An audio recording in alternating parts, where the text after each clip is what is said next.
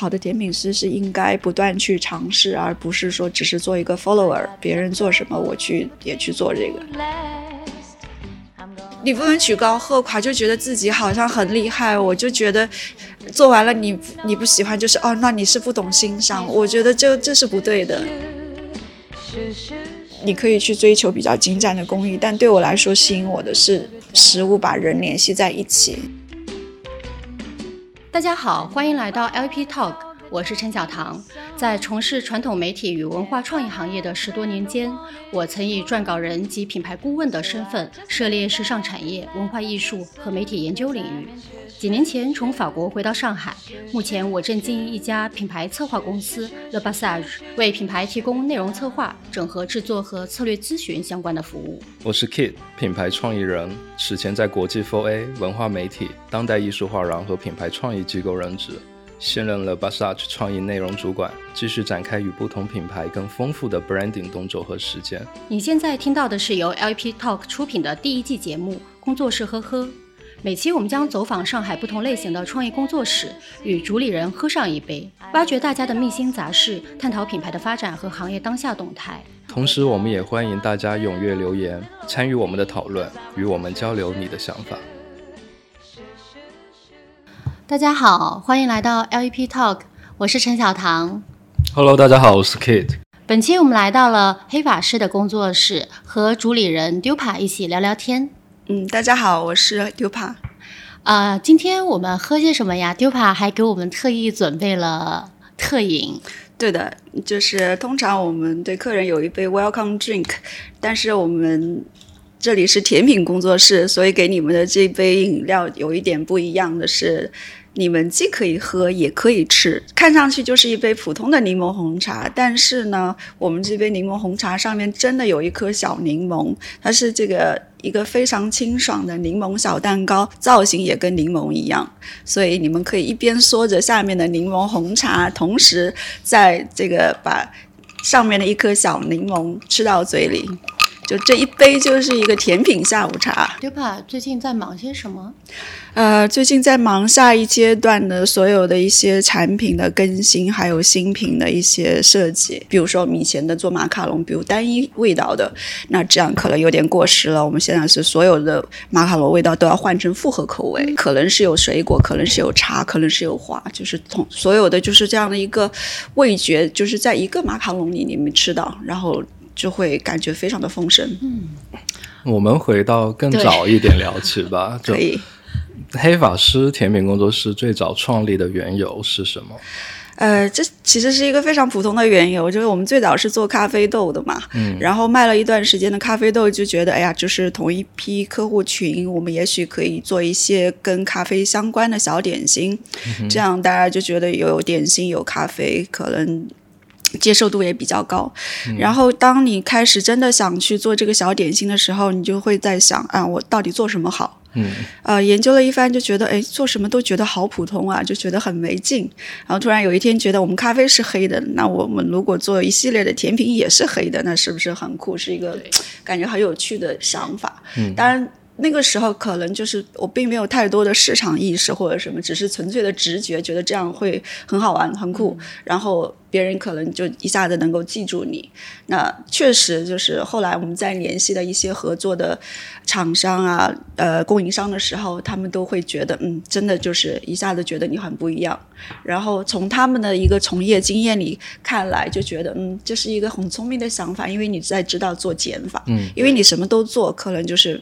感觉没有太多的特色，你做了减法，然后只做一个黑色，别人一下子就能记住你。没错。然后后来想想，嗯，好像也是这样。还是蛮有品牌意识的。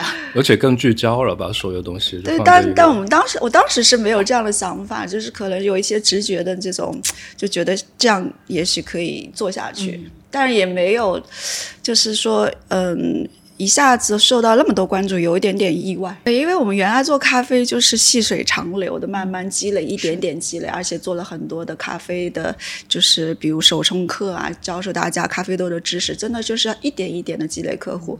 然后我到现在都记得，就是我们最早那个第一款那个夹心饼干上线的时候，我们本来觉得可能跟咖啡一样细水长流，慢慢的积累客户。然后第二天早上起来，然后打开电脑。我们以前也没有用过旺旺，你知道吗？对，刷爆单了。对，然后所我一屏全部是旺旺的留言，然后惊呆。刚醒来还没有意识到怎么回事，然后就懵了，然后就赶紧把电脑合上，该干嘛干嘛，然后再来面对吧。这是什么东西？对对对，然后就觉得哇，好像从来以前从来没有过这种感觉，然后一下子就是突然有很多的人要买，然后就。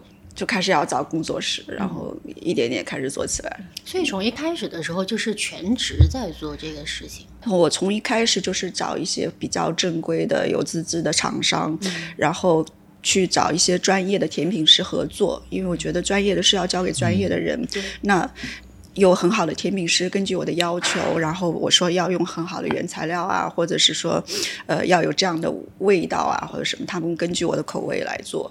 然后工厂的生产，你觉得看过也比较放心，以后这样我们可以。就是一开始我真的他们会有一个量的要求，一开始我就觉得真的有点担心我会达不到那个量，但没想到其实一下子就 卖完了。因为其实它的量还挺高的呀，对对对，一开始你至少是上千那样做吧，因为。因为并不是我个人的小作坊，我从一开始也没有这样的想法，嗯，所以就这样，没有想到还开头还是很顺利，很顺利，也就是这个，对对。后面你们是从黑色的小夹心饼干开始，那后面是做了多少？款单品之后，你就觉得可以把它延伸成一个独立的品牌去做。本来我们是想做一些嗯跟咖啡相伴的一些饼干，放到咖啡的品牌里，但后来就是说刚想到这个黑色的时候，就觉得没有办法放到咖啡里面了，因为因为我们咖啡的调性跟这个黑色完全不搭。然后当然一开始也做的咖啡也做的比较个人，所以当你让。就想做这个黑色的时候，你就觉得可以重新的设计一整套的新的品牌的东西，就从第一个品牌开始就已经就是做一个完全独立的品牌出来，相当于是完全独立的，对对对，另外双线在走，对对对。当然，反而是后来因为实在没有精力再做咖啡了，就把咖啡并到这个黑法师的甜品里面，因为有有甜品有咖啡没关系。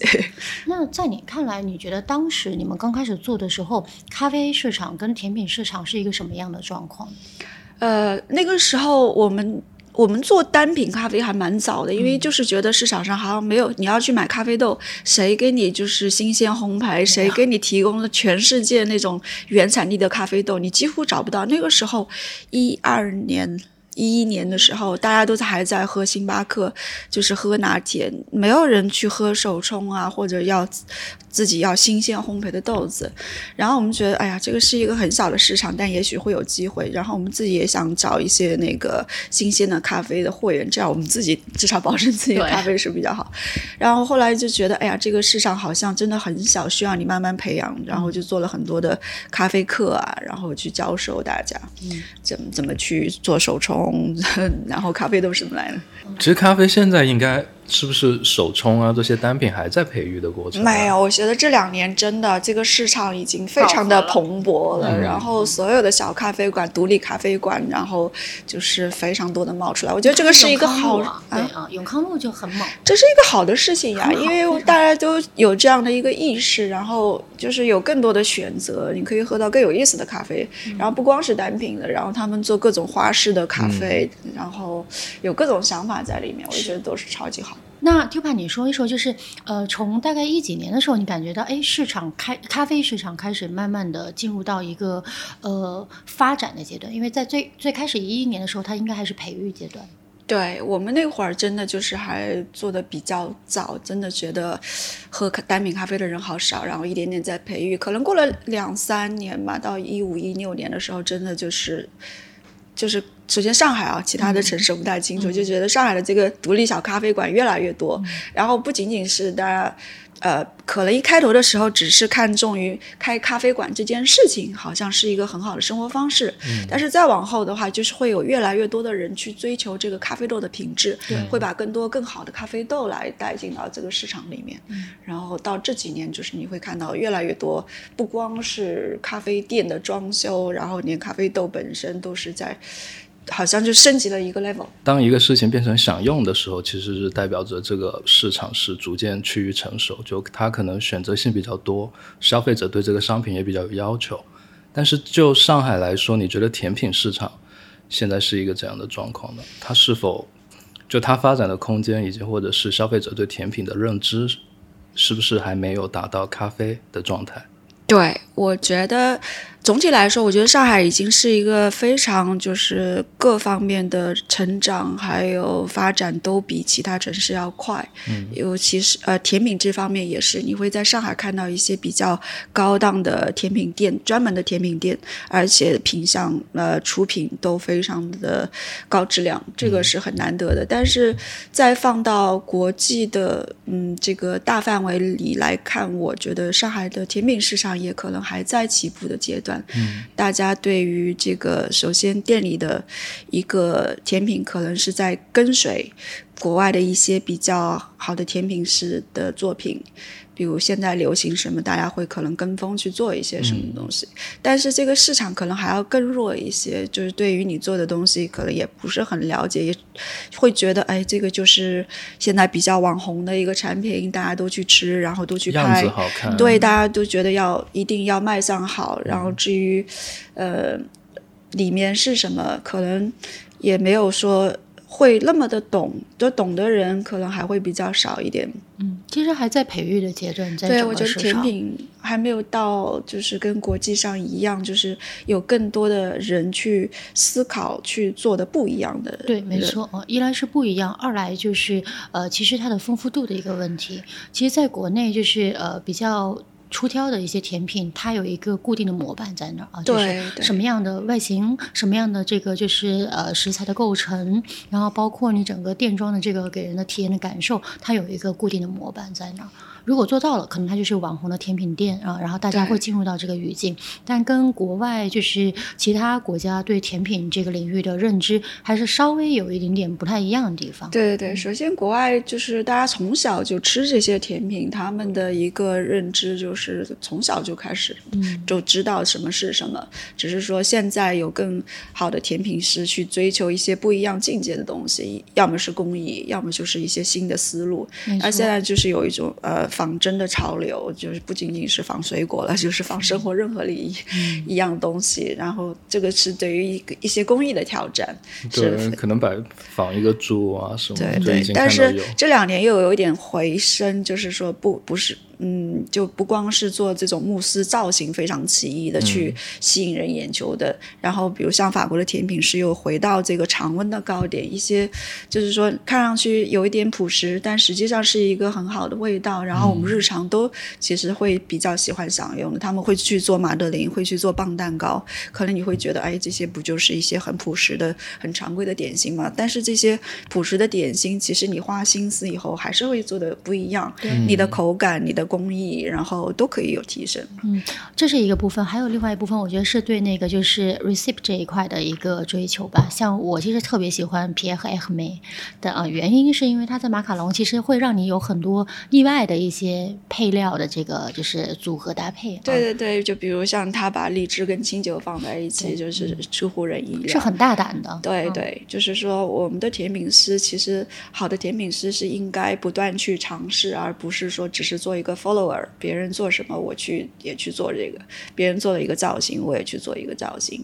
那每一个人其实你的经验、你遇到的人、你走过的地方、你吃过的东西、你的经历都是不一样的。那这些经历你可以想，就是说再回到，比如说甜品是我的一个出口，一个创作的出口，你你的经历。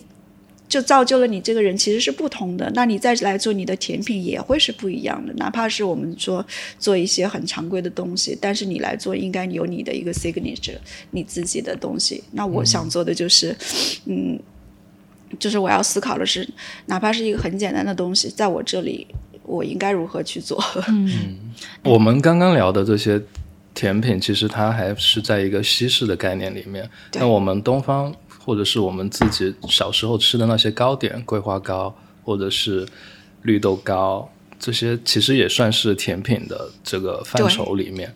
那你觉得你会觉得，就如果在中国要找一个新的这种甜品的方向，或者新的甜品的市场，就西式的这种，嗯，制作甜品的方式跟东方的这些原材料的结合，会是一个方向吗？呃，是的，我觉得就是说西式甜品，你比如你在学的时候会有一些做法上，但是如果你同样的一个甜品，你搬到中国的这个土壤上，那你用的原材料肯定不一样，对不对？那同样的东西，比如说有一些是中国特有的，我觉得可以去做一些很有意思的尝试，拿中国呃我们会做用的一些原材料，然后用呃用西式做糕点的这个办法来做出来，这个就是一个比较原创的东西啊。这这个我觉得。也是一个方向，蛮好。现在多吗？就在应该蛮多的，因为这从一开始，其实我们做奶黄月饼，就是因为奶黄月饼已经跟传传统月饼不一样了，它是用西式做饼干皮的，就是它外面的那一层就是月饼皮。其实是用西式烘烤糕点的这种饼干皮的做法来包了这个传统的我们吃月饼的这些馅料，对，这已经是一个中西合璧的一个做法。然后还有我现在看到有一些中式糕点店啊，比较高档的那个呃早茶餐厅。他们嗯也会把中式糕点借鉴西式的造型，比如最早你会看到有呃甜品师做泡芙做成天鹅的造型，对不对？嗯。那现在就有中式的糕点心，把一些这种中国传统的这种酥类，然后也会做成天鹅，然后就是一个相互间接的过程。我觉得这个其实就还蛮有意思的。嗯，对。我觉得就是平衡感比较难拿捏。对，我觉得就是。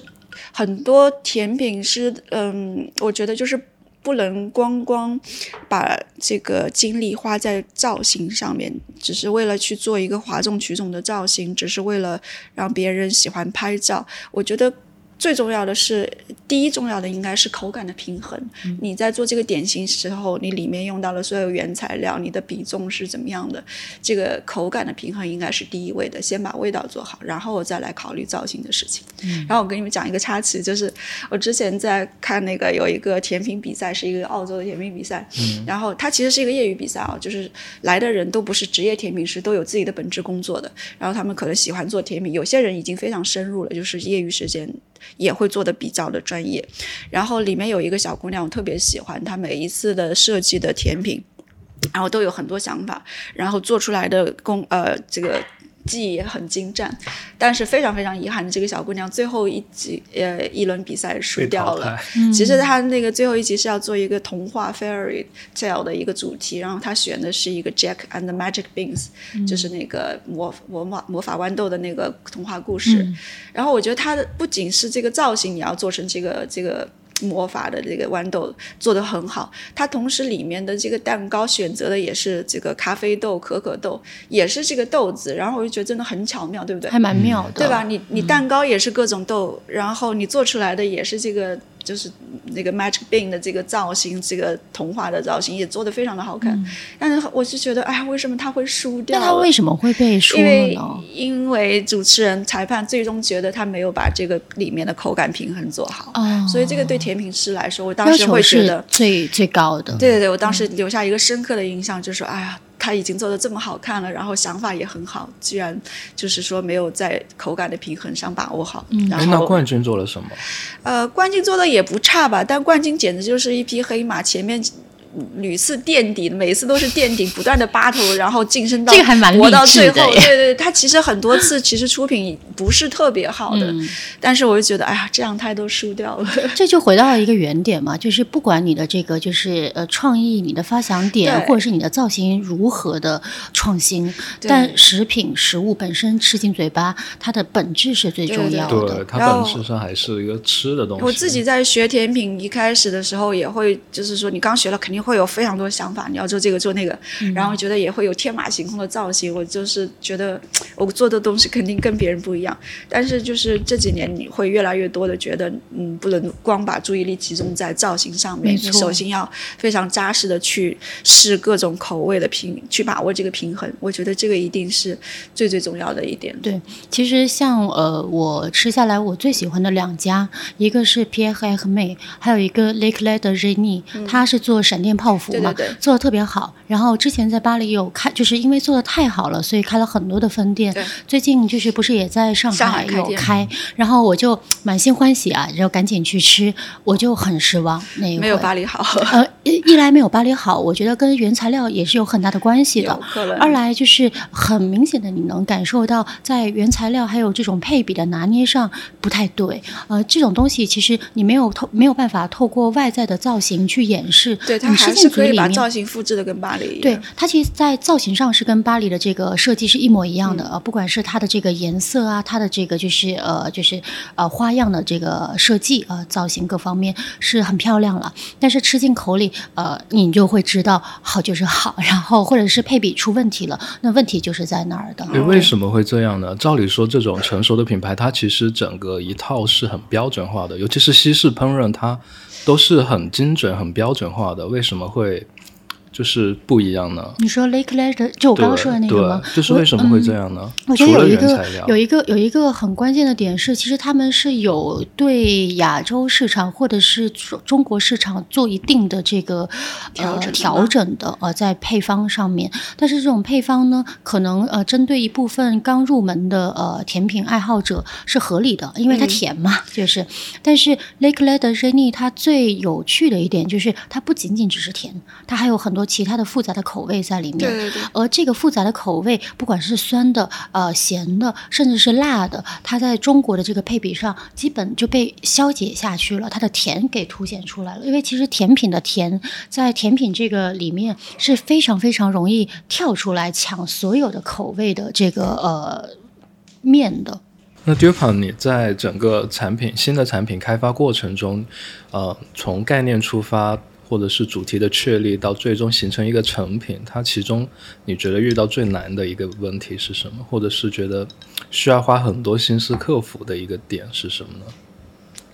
嗯，我现在还是会花更多的时间来去，呃，调整这个口感的平衡。当然，也不一定说我一开头做的就会非常的成功。有的时候我也会看一下这个客户的反馈，嗯，因为嗯，你。你的受众群，如果你你自己觉得很好，但你的受众群都不喜欢，那这个就不是一个很成功的产没品。错，是那某一方面，我可能要坚持自己，你不能说市场要什么你就去做什么。就像我在上课的时候，大家都在很用功的去学一些非常高级的法式甜品，因为所谓高级就是它里面的层次、口味非常的多，一层一层。那这样可能会带来，比如说你真的要在店里面做成品的时候，会觉得这个人工花的太多了，原材料成本太高了，可能不太现实，好像。老师会觉得，哎呀，这个学完这么高级的甜品回来还要做减法，把那些好吃的层都去掉，或者是说大众的市场还在，呃，就是大大家都要吃奶油蛋糕，就学了这么高级的甜品以后回 回去还是在做奶油蛋糕，这个就是有一点好像我要去迎合这个市场，市场去购买这个奶油蛋糕的人太多了，那我还是要去做。那其他的，比如说你真正很好吃的一个东西，可能因为人工贵是呃成本贵，那可能没有人来接受，我是不是就要放弃？这里面就是有一个你自己的选择在。对那某一方面我有自己的坚持，就是我并不是说我要去迎合这个市场，市场呃大家喜欢吃什么，我要去做什么。有一些我要想做一些我自己想法的东西，然后我觉得我可以去找喜欢我的做的东西的人，而不是说一味的去迎合，就是大家要吃什么我去做什么。但另一方面，我会特别看重客户的意见，就是说这个口感上，呃，会觉得他们。觉得不够好或者什么，那我还有很多进步空间，我会不断的去调整，去更新原材料，去调整它的一个平衡。嗯，就是听上去就是有一点矛盾啊，就是你好像既要去迎合，要要去听客户的意见，但某一些方面，我们在设计产品的时候，你要去有一些自己的一些呃观念上的东西，我是不是不会去迎合的。嗯，其实不是矛盾，我反而觉得，我觉得是非常有道理的。因为首先你自己定建立了一个呃标准在那那你的语境是什么？吸引到就是能读得懂这个语境的大众走进来啊、就是对对，我受众。们有自己的调性，我要去坚持。没错，但是另外一方面，呃，其实呃，做任何的这些呃食品类，呃，其实做任何产品是一样的。呃，如果只是自说自话的话对，它没有一个真实的你反馈在那。就觉得自己好像很厉害，我就觉得没错。做完了你你不喜欢，就是哦，那你是不懂欣赏。没错我觉得哦这这是不对的。其实这是一个沟通而且啊其实这个就是你不懂欣赏这个态度在，呃有一些就是可能本身已经很有自我坚持和呃风格的呃创作者是会出现这个问题的。对对对，我经常就觉得在这个做甜品也跟拍电影一样的，你不能说，呃，我想了一个非常艺术的电影，我拍出来拍出来就是叫好不叫座，这个换到甜品上也不是我想要的。是，而且甜品它本身是被人吃进就是嘴巴里对面的，它需要有一个真实的反馈。对对，我嗯还是非常想做，就是既受大家呃呃，就是说要叫好要做叫做，嗯，这是相辅相成的，其实啊、你不能也是一个比较高的你、就自己喜欢。比较高的难点啊。其实，对对对，其啊实这个是一个比较呃创作中比较难的地方，你要去平衡。你印象中有记得调的最多的一次是大概多久嘛？就配方配比。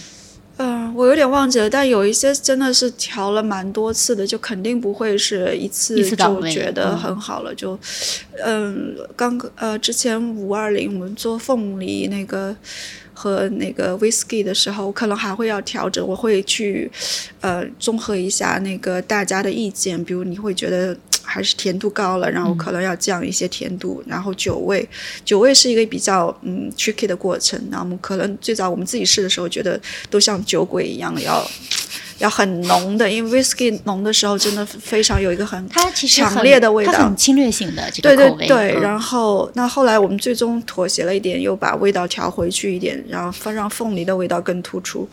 但是大家可能又有反馈，觉得哎酒味太淡了，我要我就是要冲着 whisky 来的。嗯那这里我可能还会再想的可以去改进，嗯做得更好一点。那因为在就是配比这一块有呃方向性的调整，所以那视觉上会有调整吗？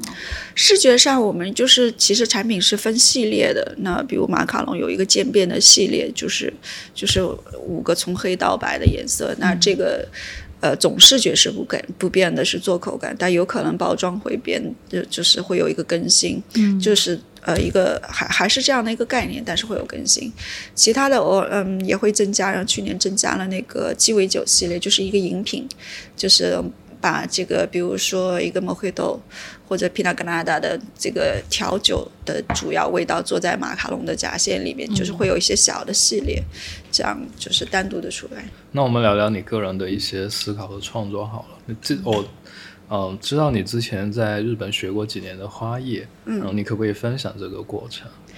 呃，学花就是一个很偶然的事情，因为最哦早那个我老师就在办公室楼下，然后，嗯，我本身对于特别女性的这些呃女这些呃怎么讲，元素。呃，就是比如像插花这个是原本不在我的考虑范畴内，但是我在我老师里面看到了一些不一样的东西，我觉得它跟往传统你脑子里想的插花不一样，这个是我突然吸引我的一个东西。当然，这个属于无心插柳，就觉得诶，那你可以来玩一下，不呃无所谓啊，那就来上上插花课，插完了呃上完课还有一盆花，不是挺好的嘛？就当做一个工作之余的娱乐，还有就是兴趣爱好来做这件事情。但呃，非常没有想到的是，我居然这个事情一做做了几年，把所有的课程学完了，又学到日本，把证也考完了，这个是我没有想到的事情。那其实很多花它也是食材嘛，你有考虑过就是将这个跟自己做的甜品做一个有啊有啊，我融合？们上面那个马卡龙里面有很多花呀。就结合了就是接下来的那个戏。对，然后拍摄的时候其实也会有花做道具、做背景。然后我们在拍摄当中，你会发现，我之前还在跟摄影师说啊，我原来上课的时候，所有的手捧花都不高兴做，所有的胸花也不高兴做，因为这个好像局限于把我的才华限受限，呃，就是限制住了，没有办法发挥。然后不喜欢做这种纯手工的东西，在那边折腾花，所有的课都在逃。然后最后要考试了，逃不掉，然后又硬着头皮要把所有的课补回来。但是后来我就跟他讲，其实你后来在有的时候去接一些活的时候，你会发现，嗯，其实你学到的每一节课都很有用。你不要说你今这辈子你都不会做捧花，但捧花其实是一个很好的练习。然后包括我们在拍摄过程中，就是我们会遇到一个非常困难的事情，就是我们拍玫瑰花跟那个马卡龙，因为我要拍玫瑰的立面，嗯，但马卡龙也跟它不在一个平面上，那这个时候。我们觉得，哎呀，当年学过花的人，真的还是，呃，学学到的花艺可以派上用场。我们用花艺做花的办法，最最终实现了一个让马卡龙跟花在一个平面上的过程。嗯，你可能看到照片，你会觉得，哎，这个是想当然就觉得这样可以做到。但你真的在拍摄的过程中，你会发现，这是非常困难的一件事情。然后，就如果如果你没有学花艺，可以。就就不可能那么快的找到一个解决办法，所以那时候就感叹，你真的就是你学到的东西，有一天都会帮助你，就一起融融汇在一块。对对对。哎，那你现在就是还有专门去做花艺创作的这个时间？呃，没有，我太忙了。我其实，嗯，就是哪怕有的时候可以，可以，就是说我也会插花，但是插完了，想着我要拍照，这个要拍的很好，这个太花时间了。花有时候还插，但我不一定去拍照。嗯，因为如果要拍照，就等于是双倍的创作了。啊，对的呀，因为你又不可能随便我拿手机这么拍一张，对对吧？是。你知道巴黎有一个叫 Day Songs 的一个餐厅吗？它其实就是所有呃餐食都是呃甜品，然后有前菜，然后主菜、甜点。对对对，这个我想尝试，但是可能就是说，嗯，那个因为奇卡也是在做这样的一个事情，奇卡列斯他们就是甜品是分三道式，然后也会配很好的酒，然后嗯，怎么讲，嗯。我很很喜欢这种甜品的盘式甜品，但我可能对我来说，我喜欢一种更 casual 的方式，嗯，就比如类似于小酒馆的，就不要管什么三道几道，然后就是以一种小酒馆比较轻松的形式，你可以点开，你你愿意开头先从一些比较轻盈的开始，然后配一些酒，然后也可以就是吃一些比较你饿了，你可以吃一些比较温暖一点的常温的蛋糕的一些搭配，所以更在乎的还是跟人的这个。直接交流和接触，对，就是我希望这个氛围是更加呃轻松随意，然后同时你可以在聊天的过程中有一些比较你喜欢的甜品，各种类别的，哪怕是咸食的都有可都有可能。嗯，因为甜品其实很多人就感觉是挺容易入门的，但是其实。对另外一些人又看就觉得是很很高门槛的一件事情。我之前这个也跟学校一些老师交流过，为什么我我会觉得就是要做甜品是一直慎重又慎重的事情。就比如说，我开头都是跟专业的甜品师合作，哪怕我现在自己设计产品，我还是要去请教一些有经验的人，对吧？我不会说，我肯定觉得自己的经验不够，我还是。不会那么鲁莽的说，我学了甜品了，马上就做给人吃了。我我我就问老师，为什么有些人学了就马上开个店可以去做东西了？他说，你可以想的简单一点，这个做甜品也就是做了个吃的。你你上课会做了，你也可以去开店做了。但是你要想的复杂了的话，那你就是不是那么。就对自己要求比较高一点，就觉得自己可能经验不够，我还有很多地方要去，就是说那个要去学，去请教有经验的人。也许我们刚开始的时候看着很好，但也许，呃，并不是像你想象的那样，对吧？嗯，就是因为其实从这个角度来讲的话，确实丢帕你更像是甜品的设计师，对对对，呃，而不是说甜品的制作人。对，嗯，对，因为。就是如果我是一个，比如说小的甜品店就是现做的，那我在柜台前面对，我在甜品柜台，或者是说一个工作室里面，你每天要出品的东西，你自己可能都得要去做，那这样是一种选择。我可能更对，就是甜品设计师的成分更多一点，因为。呃，目前因为我们以网店为主，那所有的成品呃成品其实都是一个预包装的产品比较多。那这里的话就是呃，我可能前期是做好设计以后，下面有有专门做甜品的人来帮我去做，我不是每天就是说你你吃的马卡龙不可能是每天由我来做的这样子。因为这个这个这个概念还挺有趣的，是甜品设计师他一定是对哎，我觉得其实国内好像没有这样的一个概念。就比如你看到这个，这个这个 mobile 是上周我在呃景德镇就是拜访一个那个工作室，哦，嗯对，上次好像是没有见到有，对对对，嗯，它其实是一个陶艺设计师的概念，他做设计，然后有就是说比较有经验的师傅，因为那些人可能不一定有设计的概念，他可能会做。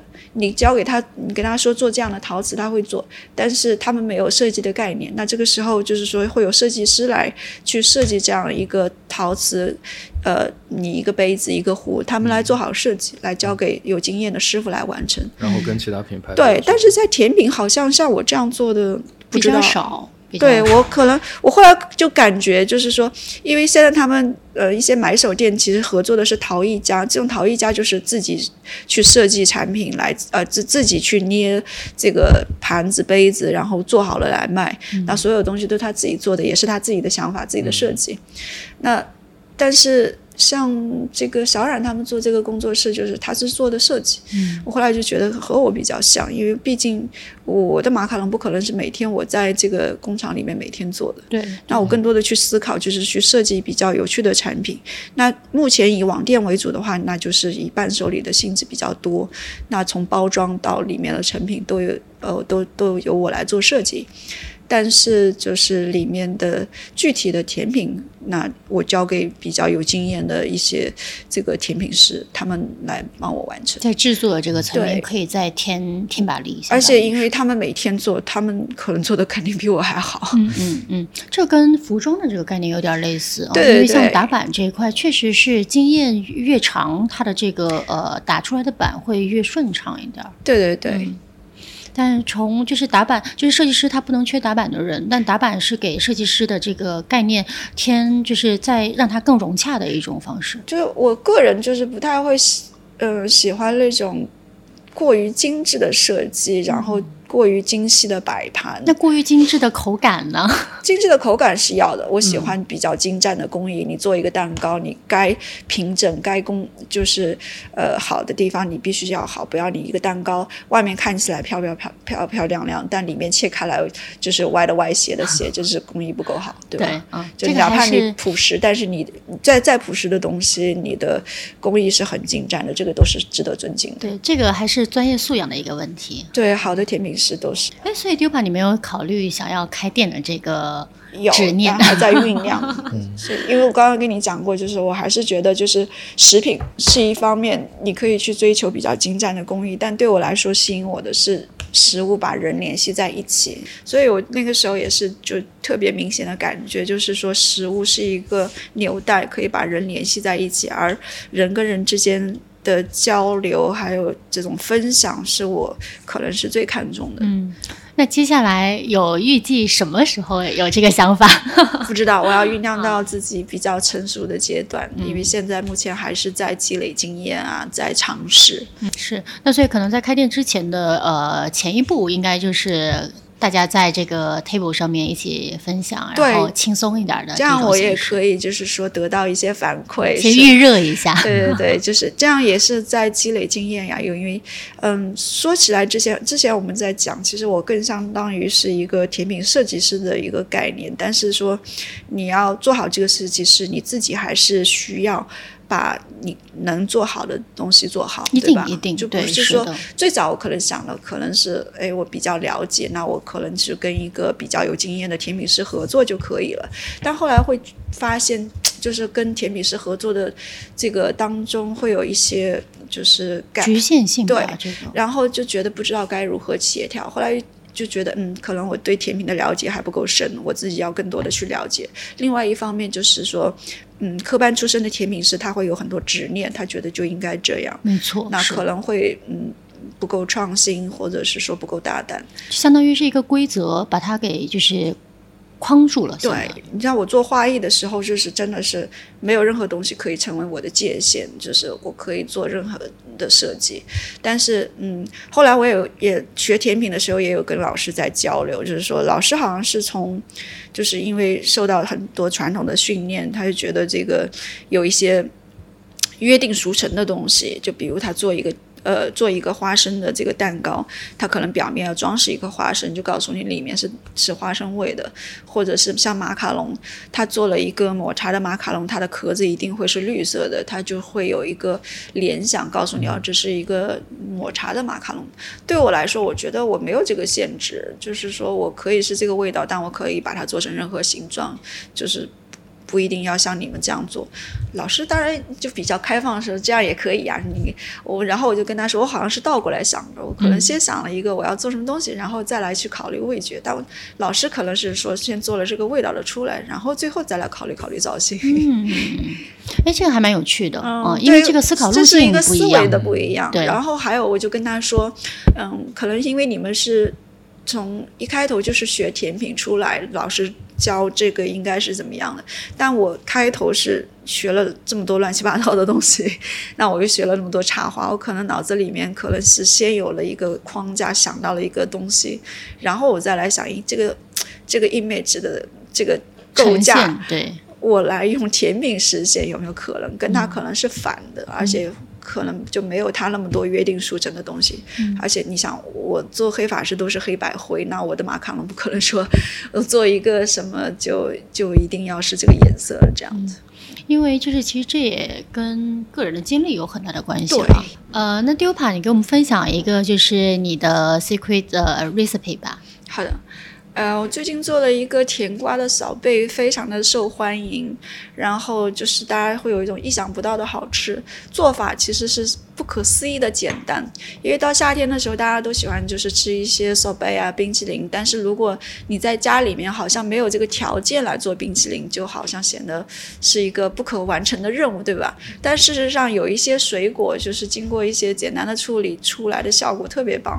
然后我之前在 party 上就是给大家做了一个。哈密瓜的这个手贝，其实我们要做的事情就是第一步，把哈密那个蜜瓜就切成块，放在冰箱里面。你提前一晚先冻，冻成冰块一样，然后就把这个冻成冰块的这个蜜瓜放在就是搅拌机里面，高速的搅拌机比较稍微好一点。所以要放在下格，对吗？嗯，对，要冷冻，你要把它冻成冰块，就不是冷藏，是要冷冻。冻成冰以后，你放在搅拌机里面，这个时候加一些蜂蜜或者糖水，然后加一些朗姆酒，然后要要有一些湿润的东西，然后再加一些薄荷，就薄荷叶，然后蜜瓜的冰块，然后糖水，还有一点朗姆酒，这些高速搅拌打碎，它会。